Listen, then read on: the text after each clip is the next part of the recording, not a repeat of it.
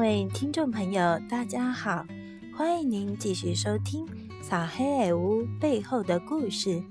今天我们要说的是“赵”这个字，是“赵”，不是“朝”哦。上海人常讲“侬所无马”，意思是以不符合实际的狂语嘲弄他人。其实啊，这个“所”是“赵”，赵钱孙李的“赵”。不是嘲笑的“嘲”，“造”这个字不是吴语本字，而是假借。这个“造”字同制造的“造”，做动词是杜撰、编造的意思；做形容词则有放肆或没正经的意思。就小说里胡说叫“所科”，胡说八道叫“所切所吧”。比如啊，在股市中。明知某人在近期炒股被套牢了，但有些人还会在他面前说：“哟，今朝我这股票赚了交关哦，侬这股票哪能啊？”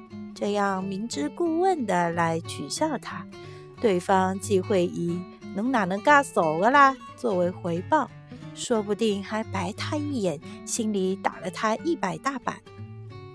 平常我们都认为“格索”是嘲笑的“嘲”，怎么会是“赵”呢？“赵”不是姓氏用字吗？怎么可能有那么多别的意思呢？哎，我们中国的文化真是源远流长啊，值得我们好好学习学习。话说这个“赵”写作“凿”，言之凿凿的“凿”。根据《太平御览》中说。一产二子者，当以后生者为兄，言其先胎也。答曰：此野人早与耳，君子不测案，安知使之先后也？意思是说啊，一下子生两个的，应该以后面出来的那个为哥哥，因为那是先成胎型的。然后有人回答说：“这是没根据的人瞎说的，你又看不到里面，你怎么知道哪个先哪个后呢？”也对哦，胎儿现在在妈妈肚子里是会翻跟斗的呀，早就不是之前着床的位置了，你怎么会知道先后呢？近代的人认为，该书中的“凿”原意是指开槽用的凿子，因为古代啊没有“曹”这个字。所以啊，凿与槽通用，槽是外实中空的，所以槽语就是指近似真实而实际是空的狂语了。另有一种说法说，古代原来有一种叫赵李的李树，但它并不结李子，所以赵李是一种有实无名的李树，于是。赵也引申为指已有名无实的狂语。还有一种说法认为，赵匡胤灭五代各国、建立宋朝之前，民间已流传“赵有天下”的谶语。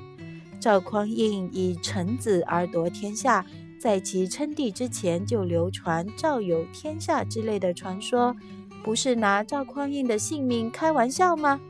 于是把拿人开玩笑称作“赵”，狂语就称作“赵语”了。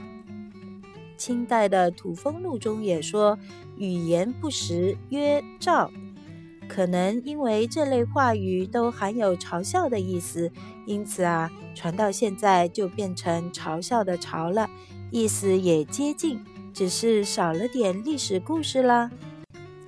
还有一句上海话叫“粗武”。农粗喽，应该出现在一九六零年代前后。那个时候，上海的制造业极其发达，号称有五百万产业工人。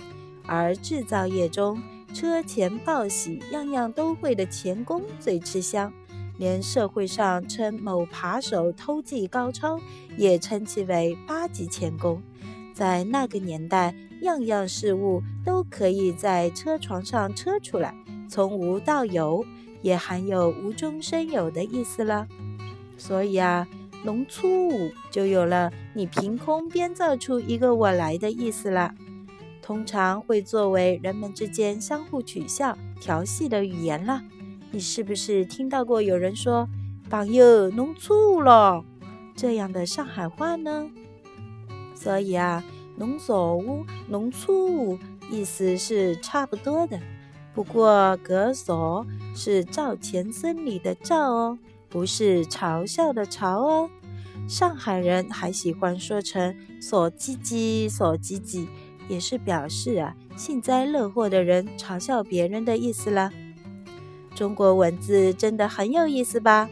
好了，听众朋友们，感谢您的收听，下期我们继续上海话背后的故事，再会喽。